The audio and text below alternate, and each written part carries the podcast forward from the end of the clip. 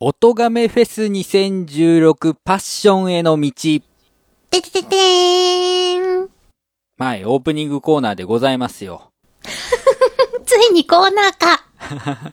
なんかこのタイトル絶対どっかが使っているだろうなと思いつつやるんですけれども、かぶりは気にしない。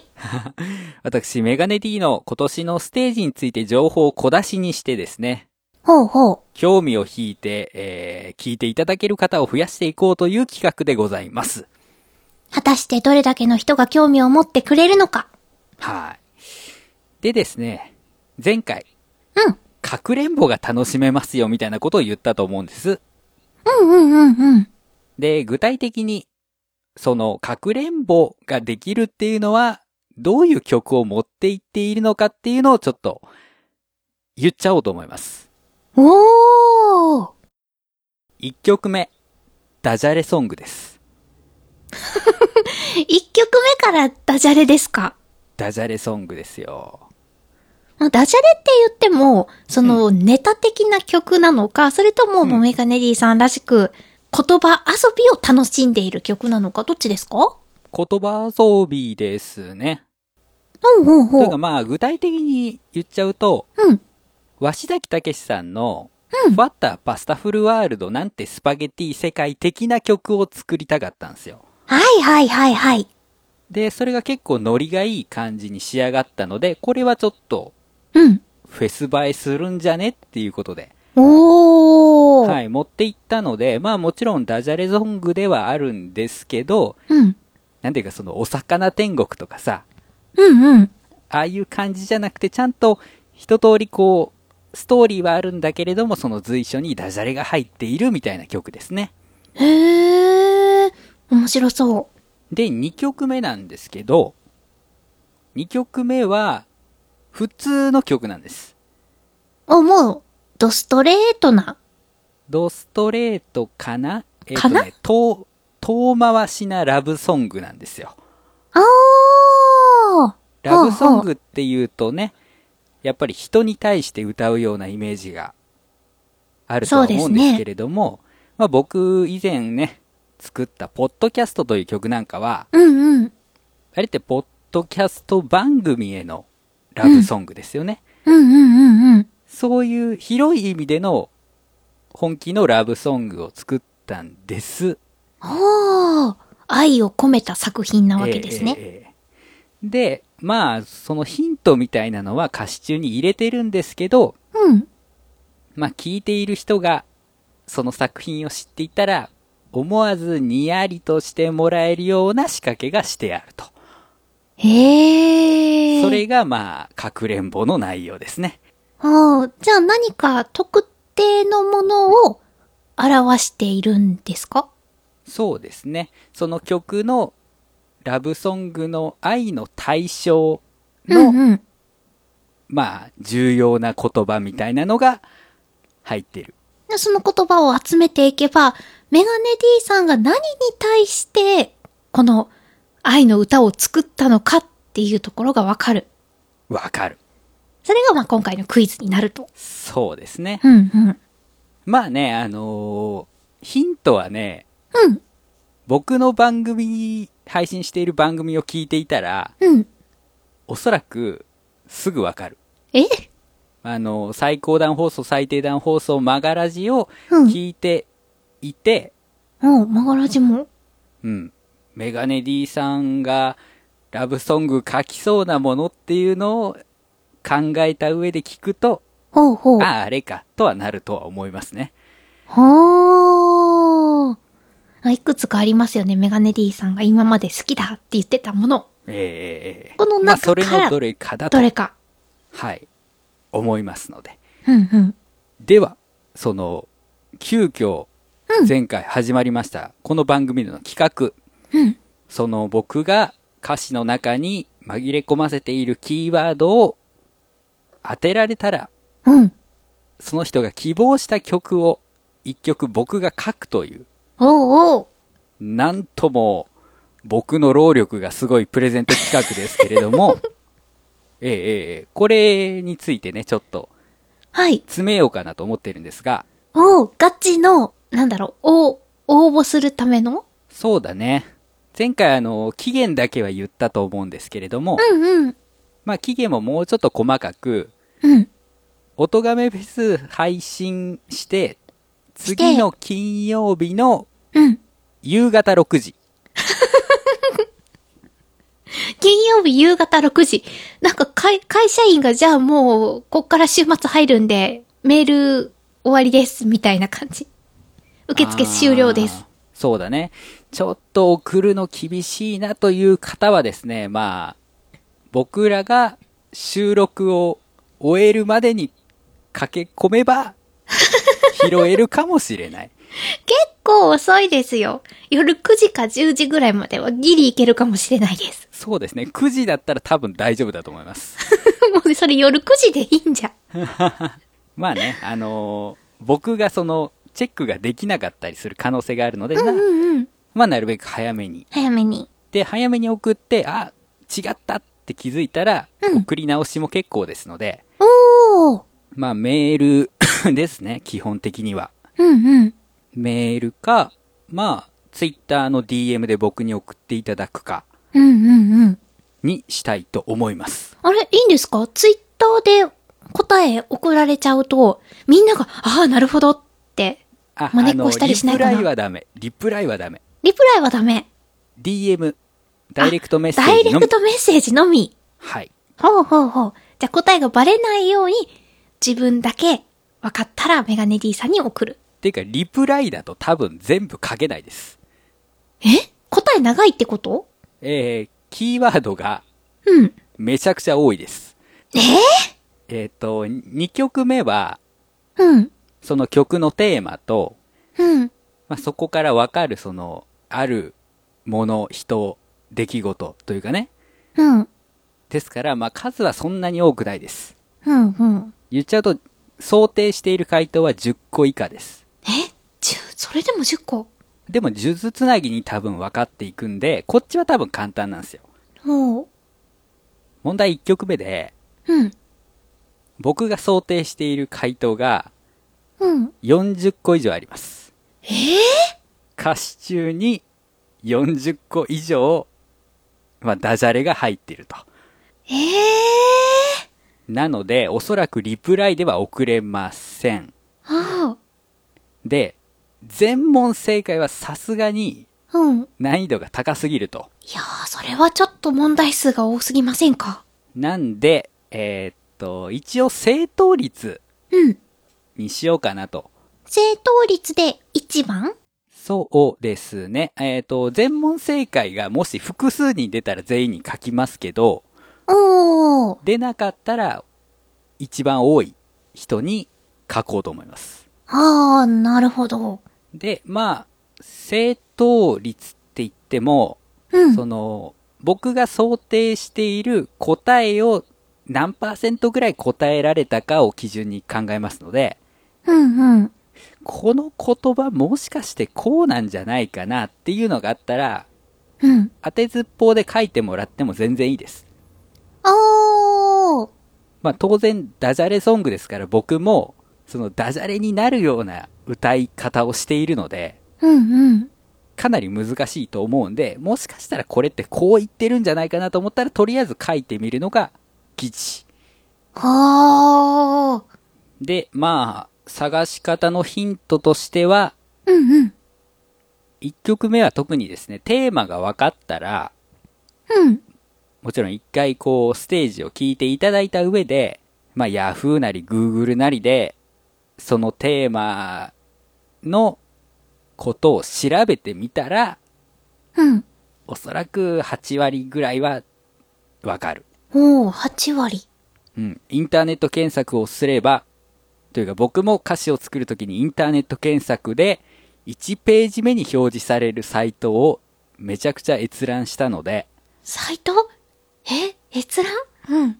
そう、調べて書いてるから、うん。まあキーワード次第ですけど、おそらくインターネットを駆使すれば8割ぐらいは正当できます。へー。でまあ、2問目はね、多分テーマが分かったらあとは早い。おー。ぶっちゃけると9です。 9。 9個当てれられれば OK。他にもちょっと要素はあるけど、うん。僕は絶対答えてほしいのは9個とそれのテーマほう、ほうほう。ですので、まあ2問目は多分いける。うん。勝負は1問目。一問目。いやー、なんかヒート聞いてるだけでは、まだどんな、そのテーマと、そしてキーワードとって、両方当てるのは難しそうだなって感じがしますけど、まあだからこそのプレゼントがでかい。うん。そうですね。ただそれなりにヒントを出していかないと応募数1っていうのが一番きついですからね。0はネタにできるんだけど、うん。応募数1は傷つくし、すごい苦労するしっていううね、んうんうんうん。ありますので、ぜひともあの、皆さん、えー、応募していただけたらなと思います。まあ、クイズももちろんなんですけれども、まずは音亀フェス自体を楽しんでいただいてね。うんうん。で、その上でこう繰り返し聞いてもらうような企画としてこう位置づけられたらうん。怒られることもないだろうと思うので、えーぜひともこう、まあ僕のステージだけじゃなくて全体何度も聞いてください。はい。はい。えー、音楽フェス2016パッションは来月の5日配信開始です。よろしくお願いいたします。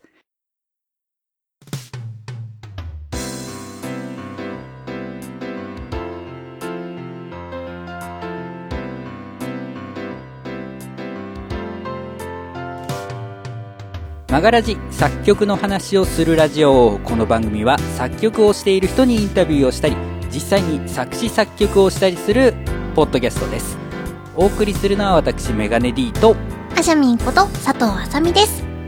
よろしくお願いいたしますよろしくお願いします。さあはいはい前回は私がリハーモナイズが済んでいないということ でえー、緊急企画コードをいっぱい弾いて聞いてみようというのをやったわけなんですがいやー、ボリュームたっぷりになりましたね。生みの苦しみの回より総時間長いですからね 緊急企画なのに何あのボリューム。でもあの回をこう通ってきてるから、うん。今回僕がパッてコードの名前出しても、多うん分理解はすぐできると思うんですね。いけると思います。うん。なんかそんなの言ってたな、みたいな、うんうん。があると思うので、まあ無駄にはならないと思うので、うんうん。まだ聞いてないよという方は、こう、ちょっとずつ聞いていただけると、はい。ありがたいなと思います。はい。で、今回は、ちゃんとリハーモナイズやってきました。わーいえー、で、ちゃんとメロディーも取って音源も作ってまいりました。ありがとうございます。ね。えー、で、まあ、これ勘違いしてもらってはいけないなと思うんですが、リハーモナイズっていうのは、すでに決められたコードに別のコードを当てはめていくというか、うんうんうん入れ替えていく作業なんですよ。はい。だから、僕がやりすぎちゃってるケースももちろんあるだろうし、ほうほうほう。僕のそのコードセンスよりもアシャミンのコードセンスの方がいいところもきっとあるだろうと思います。ほう。だから、一応僕が出すものもありますけれども、うん。最終的にはどっちにするかっていうのはちゃんと相談して決めていきましょわかりました。はう。では、まずですね、い。アシャミンがコード付けをしたものをうんうん。聞いていただきたいと思います。あ、前回私のたどたどしいピアノ、これがきちんと音源になったんですね。はい、そういうことですね。僕の持っている DTM ソフトにメロディーとコードを打ち込んだものがございます。うわー、ドキドキする。はい。で、まあ、これとりあえず仮のものなので、うんうん。その表情をつける作業とか、うん。音色にこだわる作業とかは一切してないので、うんうんうん。ま。だまだ仮の段階ですけどね。はい。で、あと、うー前回あの、この、まあ、コード付けを実際にしてもらってきた回に、うん。最後、ファーにこれシャープつけたくないな、みたいなことをお話ししていたと思うんですが、あうんうんうん。あいうところの関係でちょっとだけ、うん。えーぶつからないように行動をね、D から d マイナーに変えたりみたいなところはあるんですけれども、ほうほうほう。まあ、ひとまず、そのアシャミンが考えたコード進行のものを皆さんも一緒に聞いていただきたいと思います。はい。ポチッとな。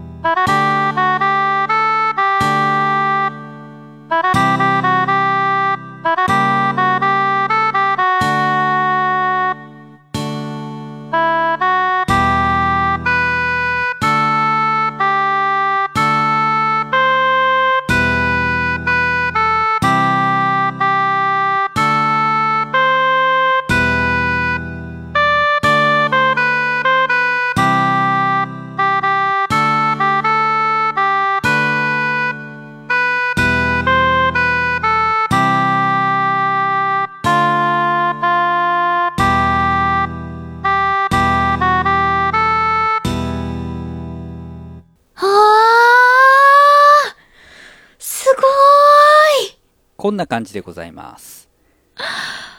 うわあこうやって改めて聞くと、うん。すごい自分のなんか好きな要素がいっぱい入ってます。ね、あのー改めてこう、まあ、オーボエの音色でメロディーは入れてるんですけど、うんうん。ノスタルジック感はあると思いますよ。やったーうん、想像以上に、うん。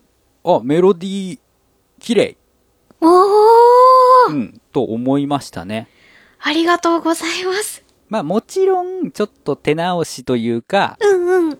これ1番と2番両方、これをベースにして作っていくわけなんで、はい。ここは手加えた方がいいなみたいなところはもちろんあるんだけれども、これはもうこれで完成しやってるとたー。。うんあー、すごーい。で、えっ、と、コード、和音はあの、スティールギターの音色で入れています。まあ、ギター弾き語りをイメージして作った曲なんでね、うんうん。スチールギター。うん。聞いていただきましたが、どうです聞いてみた感想としては。あのー、ノスタルジック感は、すごいなー、なんか切ない感じもするし、うん。秋の夜っていうテーマに合ってるなとは思います。そうだね。あの、まあ、前回も言ったけど、強い信仰がないから、うんうん。そのあたりもあって、こう、うーん、夏とか冬とかじゃない秋っうんうん。ていう雰囲気は確かにこれ出ていると思います。極端な感じはしないですね。そうだね。ただ暗いなっていうのはやっぱり。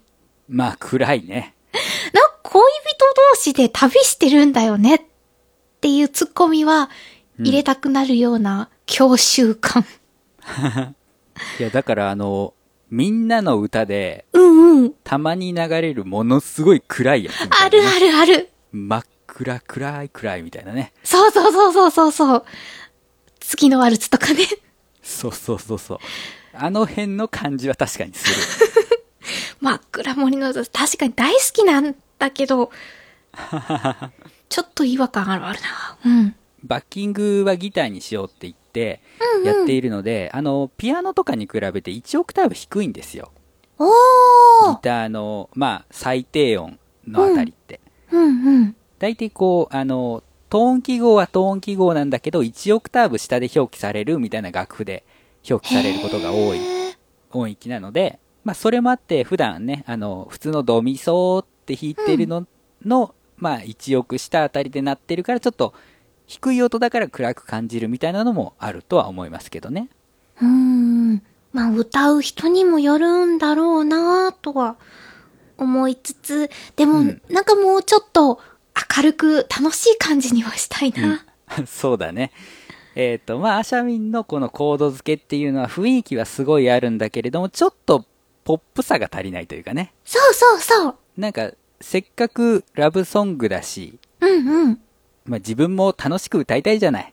歌いたい。だからちょっとこう、気持ち明るくなるようなね、マイナーキーなんだけど、うんうん。ちょっと明るさは欲しいとは思うね。欲しい。ということで僕のリハーモナイズのコンセプトは、うん。なるべく明るく、おおシンプルに。うん。で、あと、アシャミンの、まあ、すごくこう、落ち着いた感じに比べて、うんうん。ちょっと目まぐるしく展開をしていくような、うーん。多少こう、パッパッパッとこう、景色が変わっていくようなイメージでつけてみました。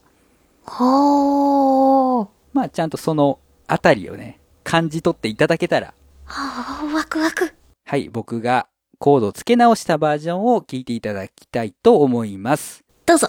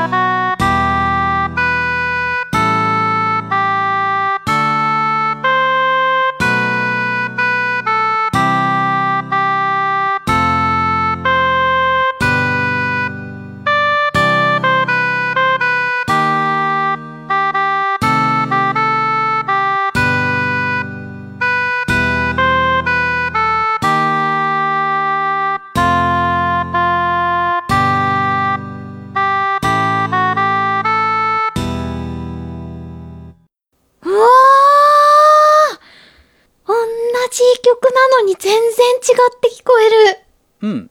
ちょっと明るい感じしたでしょすごくしました。はい。まあ、そういう風に聞いていただけたんだったら、まあ僕の狙い通り。はあ、あ特にあの、遥か遠く前後の、こう駆け上っていく感うん。なんかどんどん音が上がっていったような感じがしたんですけど、この笛のね響くよりちょっと前の部分ですね。うん、うん、うん、うん、うん。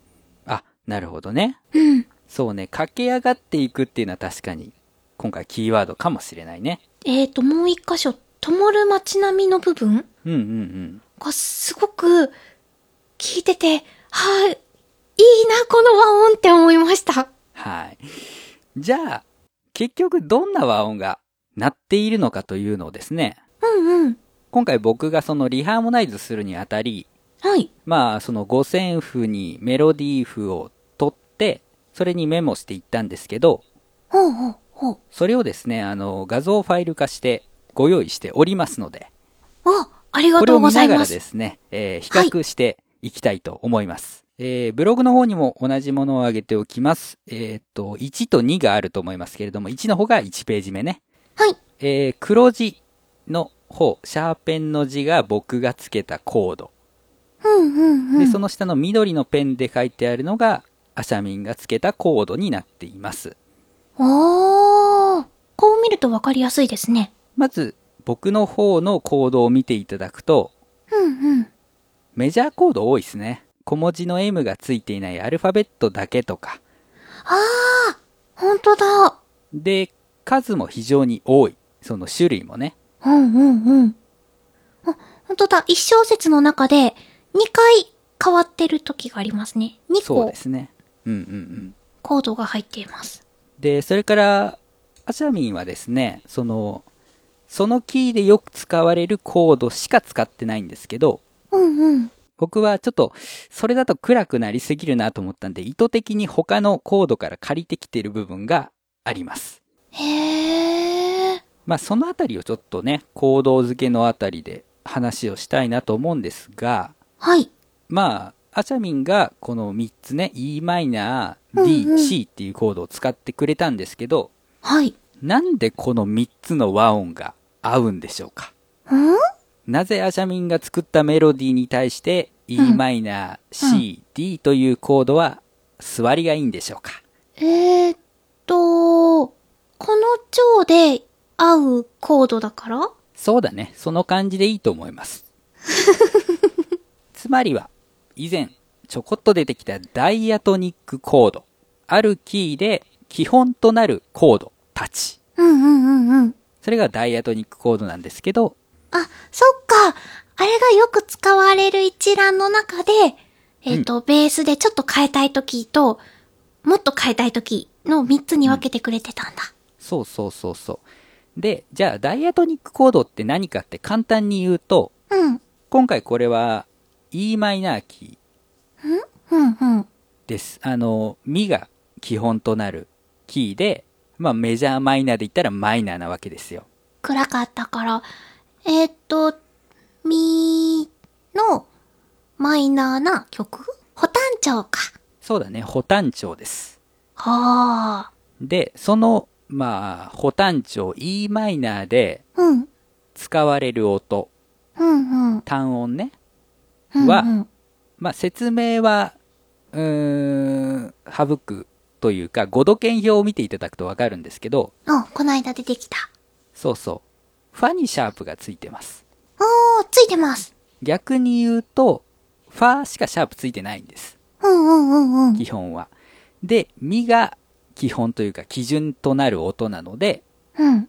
ミからスタートして、うんうん。ミ、ファシャープ、ソ、ラ、シ、ド、レ、ミという音が、このキーで使われる音。うんうんうん。もちろん他にもちょっと出てくるんだけど、とりあえずはこれね。うん。基本セット。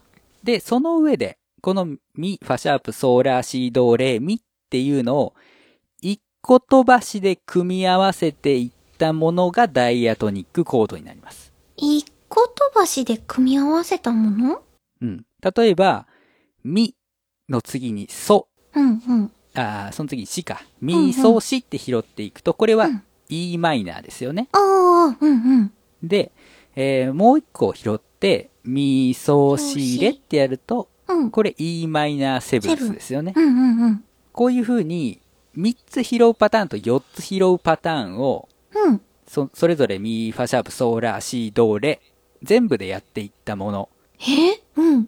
がダイアトニックコードなんですね。えー、そんないっぱいあるのうん。例えば、次のファシャープで始まるのは、あの、ハーフディミニッシュなので、ほう。 4和音だけですけど、ファシャープ、ラ、ド、ミかな。うんうんうん。で、次がソーシーレ、G だったり、ソーシーレ、ファシャープの G メジャーセブンスですね。ああ。次がラ、ド、ミの a マイナー。それからラ、ド、ミ、じゃあラ、ド、ミ、ソか。ラ、ド、ミ、ソの a マイナーセブンス。ああ。うん。で、うん、 C がスタートになると、シーレ、ファシャープ、うん。の、まあ、b マイナーとラを加えた b マイナーセブンス。で、ああ。ド、ミ、ソ。それかうらん c を加えた、まあ、c とうん c メジャーセブンス。うんうん。で、レからスタートして、レ、ファシャープ、ラ。で、ドを加えたものも合わせて、d と d セブンス。うんうんうん。まあ、これがダイアトニックコードはあ。と呼ばれるもの。つまり、そのキーで使われる音うん。から作られたコードだから収まりがいいんです。そっかメロディーがそのミから始まる、そのマイナーのスケールでできていて、ー。うん。そのスケールからできている和音だから相性がいいんですね。そりゃそうだよねってなんか聞くと納得。まあ、だから、その食べ物でもさ、うん。食材に合わせる調味料が、その食材由来の調味料だったら相性いいでしょ。うんうんうん。大豆の料理にはやっぱり醤油とか味噌が合う。ああ、そうですね。まあそういう感じだよね。うーん。で、えーこのダイアトニックコードというのはまあ比較的自由に使うことができる。ほう。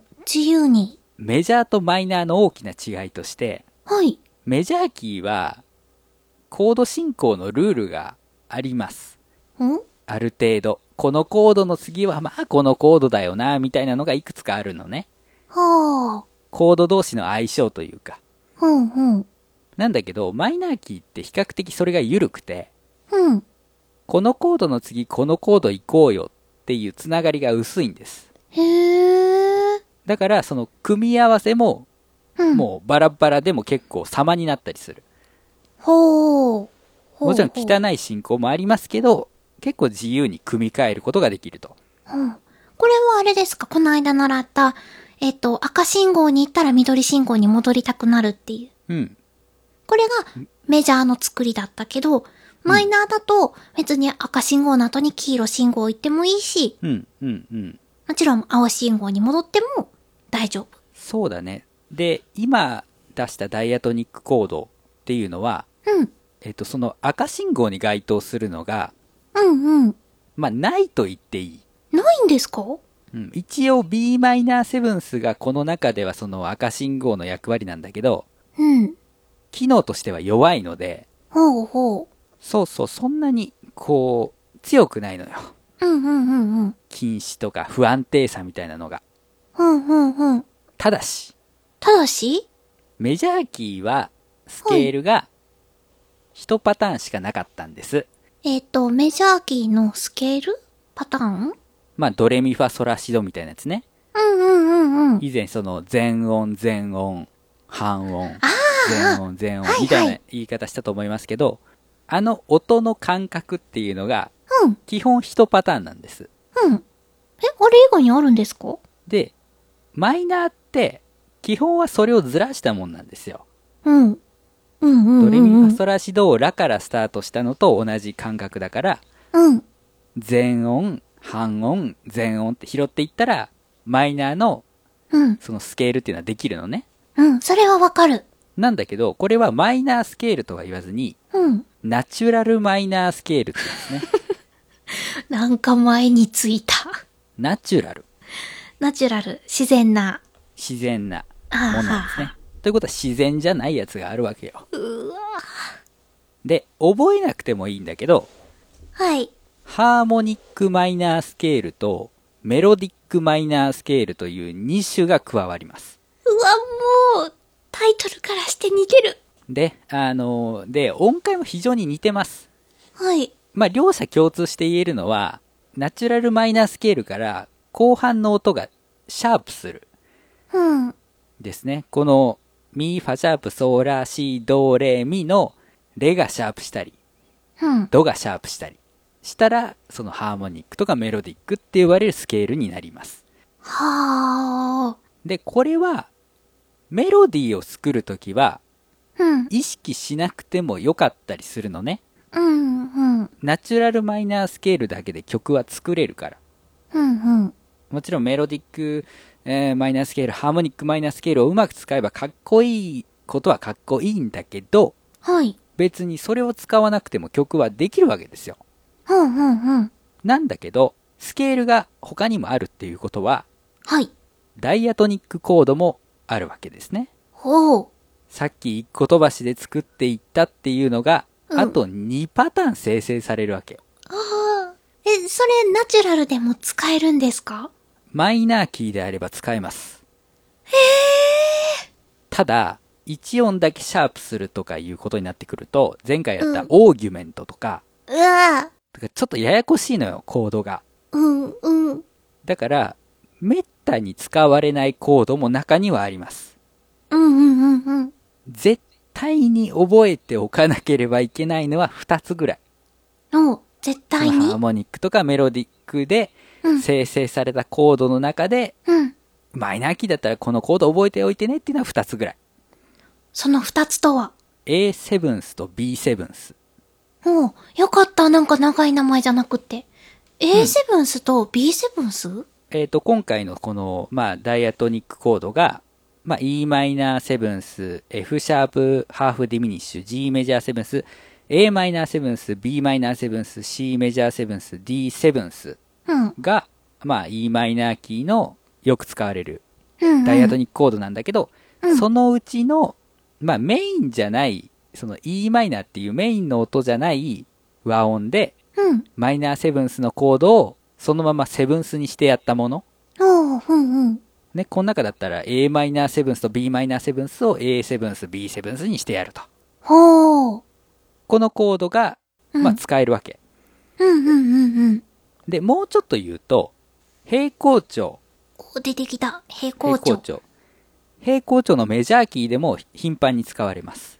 平行調のメジャーキつまりつ e まマりイナーの平行調の g メジャーキーーうん、うん、うん。でも、マイナーの別のスケールから生成されたコードというのがこう、パッて出てくることはあります。ああ、もう、その忍者みたいな行動。まあ一時的に、その、まあマイナーキーに転調しているみたいなことになるんでしょうけど、 はあ。ややこしいよね。うん。だから、メジャーキーとマイナーキーは使えるコードをひとまとめにして覚えた方がいいです。はあ。で、それに便利なものを後で紹介します。素敵なアイテムがあるんですね。あります。というか、僕はそれがなかったらコード付けがものすごい時間がかかるというぐらいですね。え凄まじいものがございますので、はい。紹介します。ああ、お願いします。話戻すと。はい。え、どこまで戻すのまあ、ダイアトニックコードというのがあって、それが自由に使えますと。ほんほん。で、まあ、あの、コード付けだから、その、構成音、コードの構成音に含まれているほどメロディーとの相性はいいよね。うんうんうん。メロディーの初めの音がソだったらソを含んでいるコードが相性がいいみたいな。うん。習ったそう。いうのはあるけど、まあ、順番自体はそんな適当でも大丈夫。おー。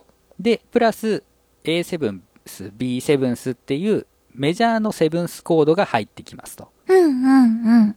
で、今回僕がリハーモナイズしていくので、あと3つちょっと変わったコードを出しているので、はい。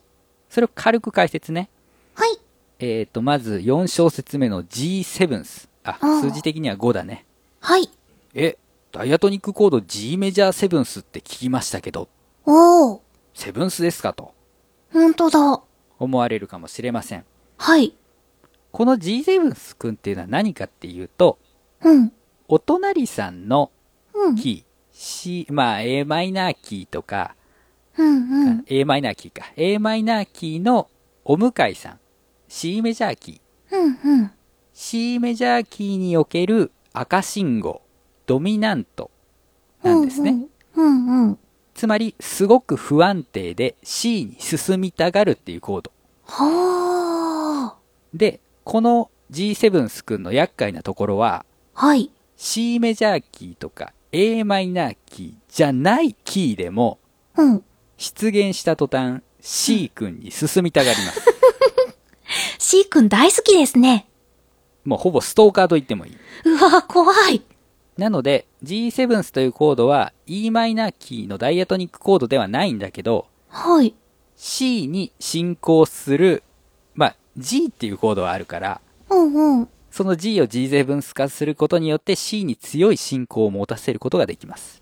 へえ。でも、前の D さんから G7 に、セブンスに飛ぶのは違和感はないんですか、そう、いい質問ですね。あありがとうございます。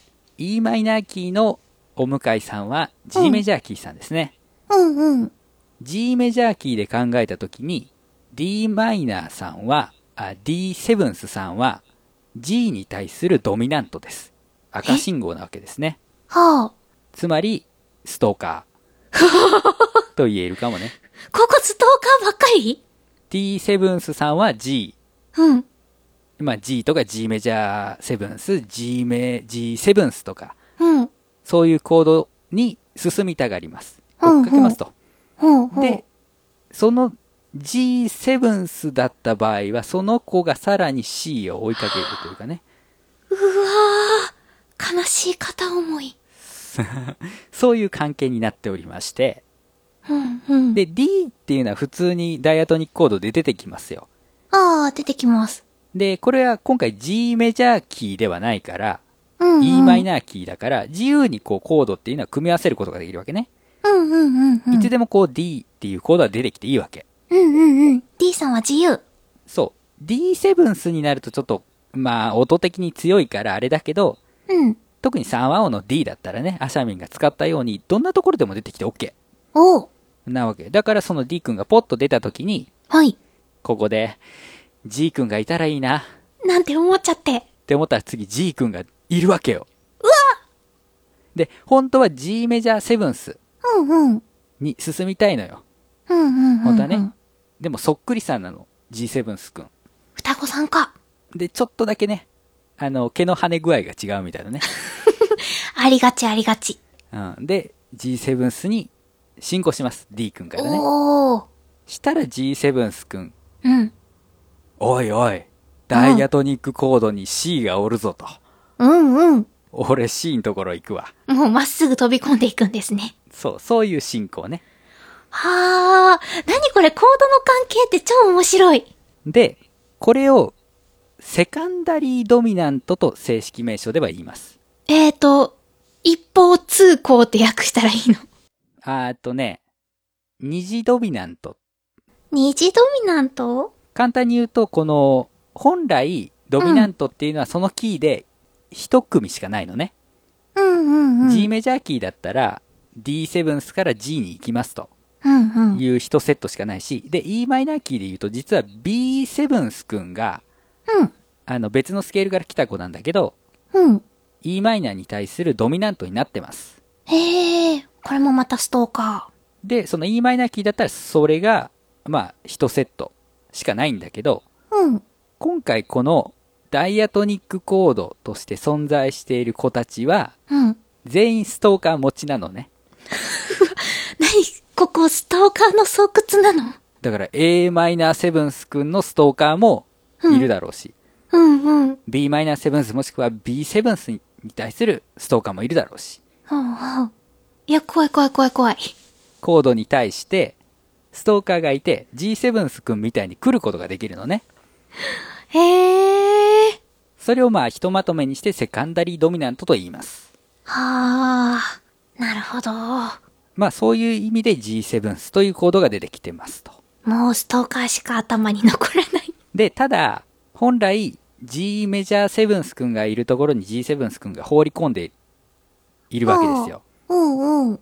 具体的に言うと構成音で、ファシャープじゃなくてファになってるんですね。ほう。 G7 スって。うん。うんうん。ほんとだ。だから、メロディーとの相性っていうのは実はさほど良くはない。うん。から使いどころをよく考えた方がいいわけね。例えば。ファシャープが使われているところだったら G7 ス君は出てこれないのよ。おー。ボディーガード的な役 割。ここは G メジャー7ス君じゃなきゃダメでしょみたいなね。ほうほうほうほう。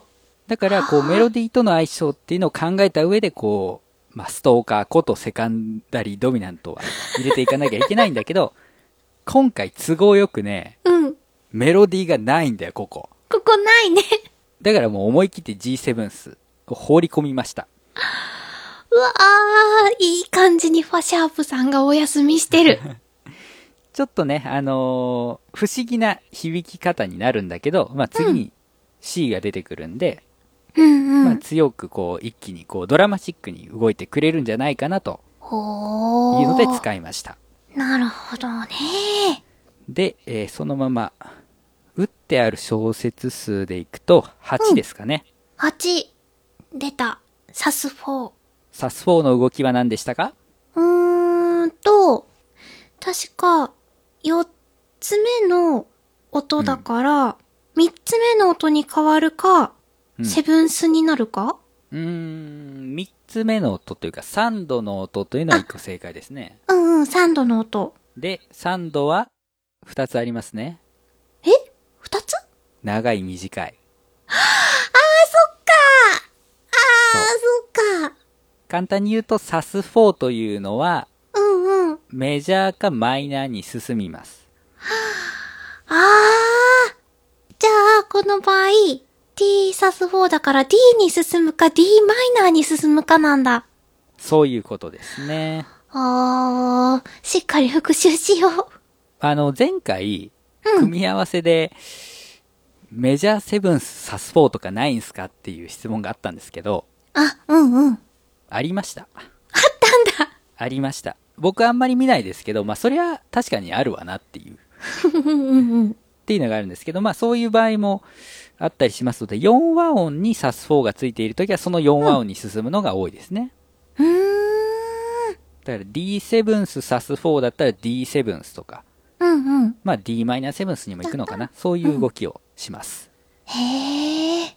はい。じゃあその上で、なんで僕ここ D サス4というそうコードを当てているでしょうかなぜここサス4になったのか。アシャビンここ D を当ててますね。ああ、ほんとだ。緑で D って書いてますね。うん。もともと D をまるっと一小節当ててたんだ。で、D っていう音は構成音がレ、ファ、シャープ、ラなんですよ。うんうん。で、僕は、うんできたら、そう構成音に持つやつを、ここに置きたかった。あから、ファシャープから半音上げることにやって、サス4ができると考えると、D サス4は、レソラっていうあ。うん。構成音になるわけね。うんうん。すると、メロディーのソの音とぶつかることなくへえ。使えるわけですね。なんか、あ、で、次に、そう、ソファって、ファになった瞬間 D に行くんだ。うん。まあ、ここは迷って、次の小説の頭から変えても別にいいんだけど、うん。せっかくこうギター、うん。こう、ちょっとその、まあ、演奏面で使おうかみたいなのが出てるから、うんうん。ピアノだと裏拍にこう入るっていうのはちょっと難しいんだけど、うんうん。ギターだとこうアップダウンのストロークがあるから、うんあ、アップダウンのストロークえっとね、ギターって上からこうジャラーンって弾く場合と、うん。下からジャラーンって弾く場合があるのわかるえ、ビキターって下からもいけるんですかそうそう。低音源から弾くパターンと、高音源から弾くパターンの2パターンがあるのね。へえ。で、低音源からはダウンストローク。腕ほうほを下ろす。う。下ろすから。高音源からはアップ。うんうんうん腕を上げる。から。おー。で、微妙にこの音の鳴るタイミングが違うから、うんうん。聞こえ方も違うんだけど、うん。この上下の動きによって、うん。裏っていうのが非常に入りやすい。おだからー。ピアノだったらこう自分の中でキープしていて、タッタッタッターンって弾かなきゃいけないところを、うんうんうギターはとりあえずこう、8部で腕を振っておけば、あ、うん最後アップで入ればいいんだなっていうので、コードチェンジが簡単にできる。そうなんだ。うん。だからちょっとまあ、4拍目の裏っていう変なタイミングだけど、うん。ここで D に変えてしまいました。へえ。そう、あの、小説頭以外でもはい。コードは変えることができます。うんうん。いや、でも、なんか鍵盤やってたからかな、裏拍で変えるっていうのはすごいうん、初めての感覚です。そうだね。これはやっぱりやってきた楽器の影響っていうのがすごい大きいと思う。うーん。うんえっ、と、僕が作った XYZ っていう曲、うん。あれも4拍の裏から入るんですよ。えー、そうなんですか1234うーって XYG XYZ ですよねあであ。コードチェンジのタイミングもそこに合わせてますはあ。ちょっと手叩きながら曲聴かないとわからないですね。 でやっぱりそれは僕がギターをやっていたっていうのはすごいでかいとうんうん。う思いますねーん。まあ、シャミンは鍵盤畑の人なのでうんうん。そういうちょっと違うタイミングでコードチェンジをするというのを入れていくとうん。バンドアレンジする時なんかは役立つんじゃないかなと、はい。覚えておこうと思います。で、あと話しておくのが、A7 ス。おさっき言ってた A7 ス。うん。まあ、これ他のスケールから借りてきたものなんだけど、うんうん。セブンスコードということは、同時に、ストーカー気質もあるわけね。出た。普段は出てこないし、マイナーキーの中だから別に全然ないんだけど、うん。でも、本性は、すげえ D に進みたがるのね。やっぱり好きな D。なんで、まあ、この A7 スっていうのは D に対してすごく強い信仰を持ちます。ほうほう。強い信仰を持つっていうのは耳で聞いた時に、まあ、ドラマチックな展開をするということね。うーん。ドラマチックか。あ、でもさっき言ってた印象的だったとこってここか。あ、変わったなってすごく感じたの。そうだね。んーで、23小節目か。お、僕は F つけてますが、あれ ?F? シャープじゃない。ここハーフディミニッシュがね、うんうん。 F ってね、シャープついてるし、うん。こいつ何者だと思うかもしれませんが、うんうん。これは、なんていうかな。e マイナーさんのお向かいさん、うん。 G メジャーさん、うんうん。いましたよね。G メジャーさんには、ちょっと遠い親戚がいて、うん。といっても町内会の中にはいるんだけどね。あー、うんうん。家的には離れているんだけど、うん。 G マイナーさんっていう方がいらっしゃるの。はい。 G メジャーさんと G マイナーさんっていうのは G っていうね、同じものを持ってますけど、うん。まあ関係があるわけ。うんうんうんうん。で、この G マイナーさんのところにいるのがうん。 F F さん。なのよ。うん。まあ4話王で言うと F メジャーセブンスさん。う、う、うん。うん。彼が G メジャーさんのところに遊びに来てくれてて、うん。まあ E マイナーさんのところにもこう遊びに来てくれると。っはははは。ていう流れで出てきてるのがこの F。もう遠い。そうやったらさ、ほとんどのコードって遊びに来れるんじゃないのそうやって工夫していけば、ほとんどのコードはできます。特に3和音だったら。これもう僕の大好きなサイトだったんですけど、閉鎖してしまったんですが、はい。検証してまして、うん。 C メジャーキー、A マイナーキーにおいて、うん。すべてのメジャー、マイナーのトライアド3和音は使えるかっていうのを書いてる人がいた。 出てこねえだろ、このコードみたいなやつも検討して出せるようにしてたら、うん。ほぼ全部出せた。へえ。 1個か2個ね、ちょっと遠回りしなきゃいけないやつはいることはいるけど、うん。でも全部出せると。もう、せっかく、スケールとか、覚えたのに。まあ、いろいろ出てくるし、うん。もっと言うと、うん。なんで僕ここに F を突っ込んだかというと、おう。 C、F、G、コード進行。うんうん。すごい波長長っぽい。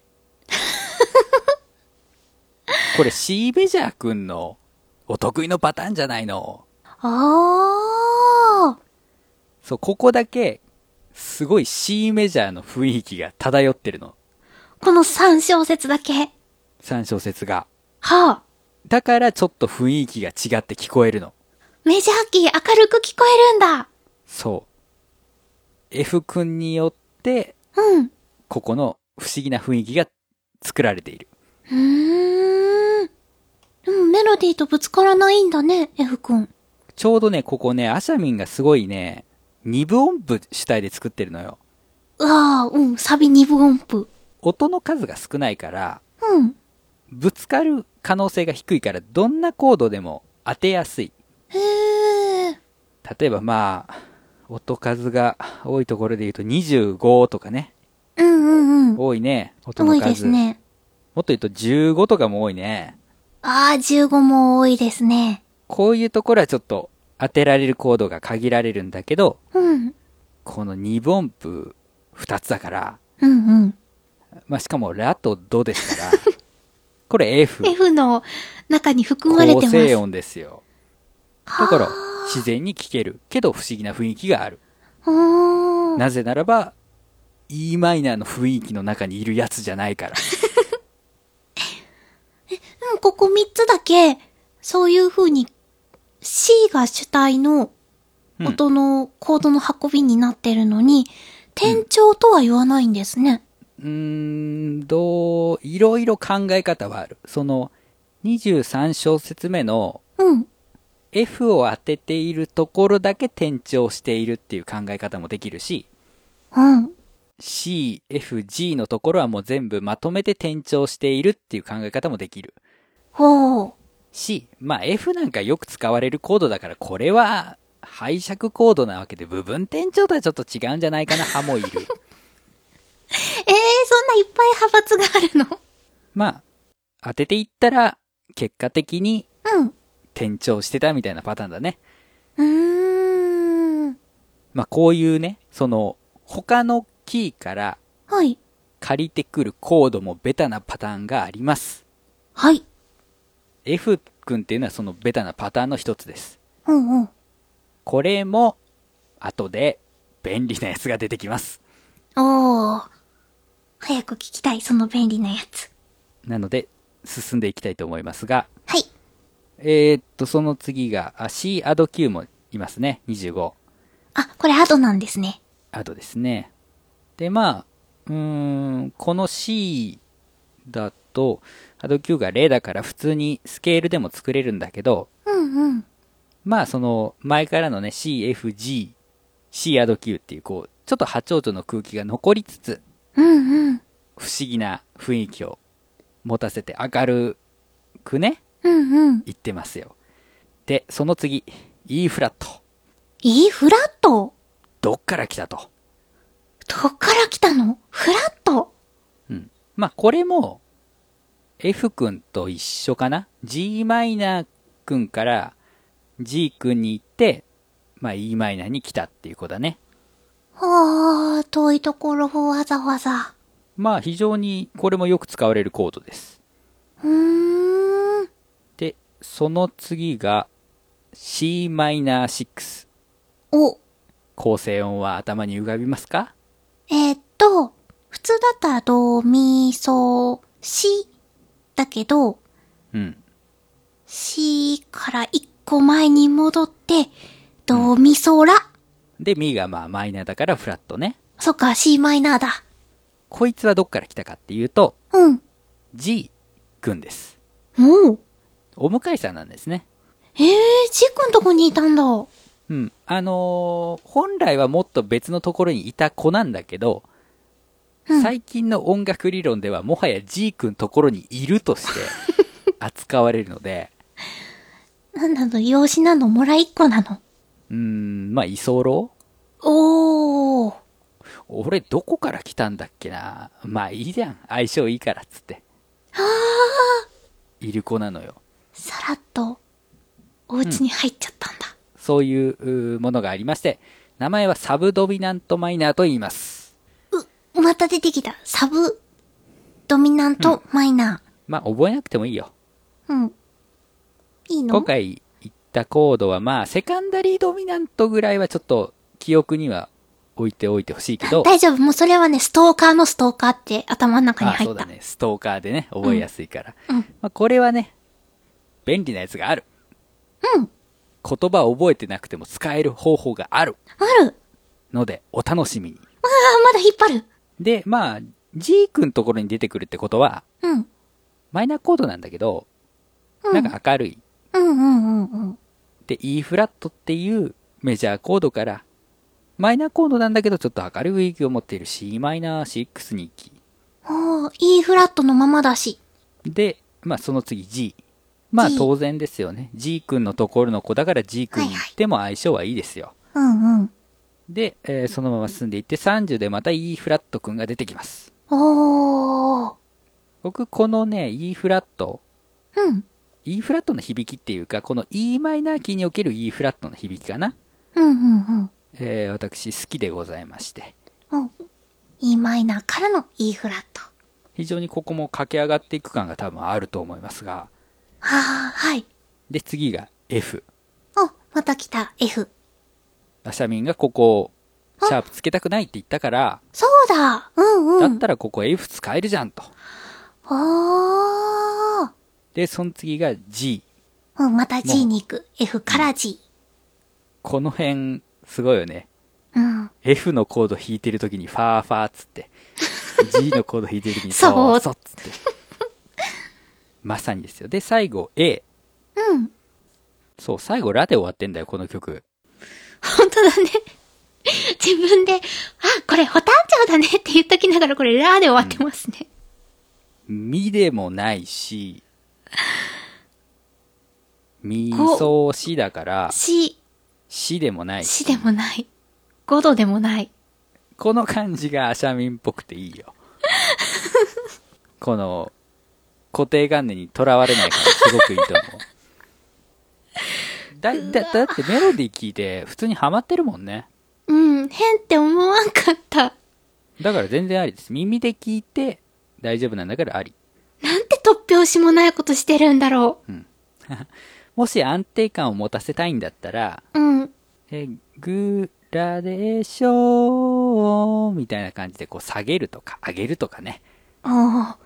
そうするとシとかソになりますからそう、いイントロに被る感じでうんうんうんうん。歌い続けてたら、まあ収まりは良くなる。けど、 雰囲気残すんだったらこのままラで終わっていいです。いいんですかいいです。そうでも C でもない真ん中のラーでいいんですかいいですよ。そっか、じゃあ、ラで行こう。はい。で、30小節目から33小節目。うんうん。これ見ていただくと、はい。全部メジャーコードの3和音ですね。お E ー。フラット F、G、A。うん。しかも、全音ずつ上がっていってます。み、ファ、ソ、ラ。そう。ここで駆け上がっていく感じがもう一回出てくるわけね。おー。すごい。じゃあ、それをこういうお話を頭に入れた上でもう一回聞いてみようか。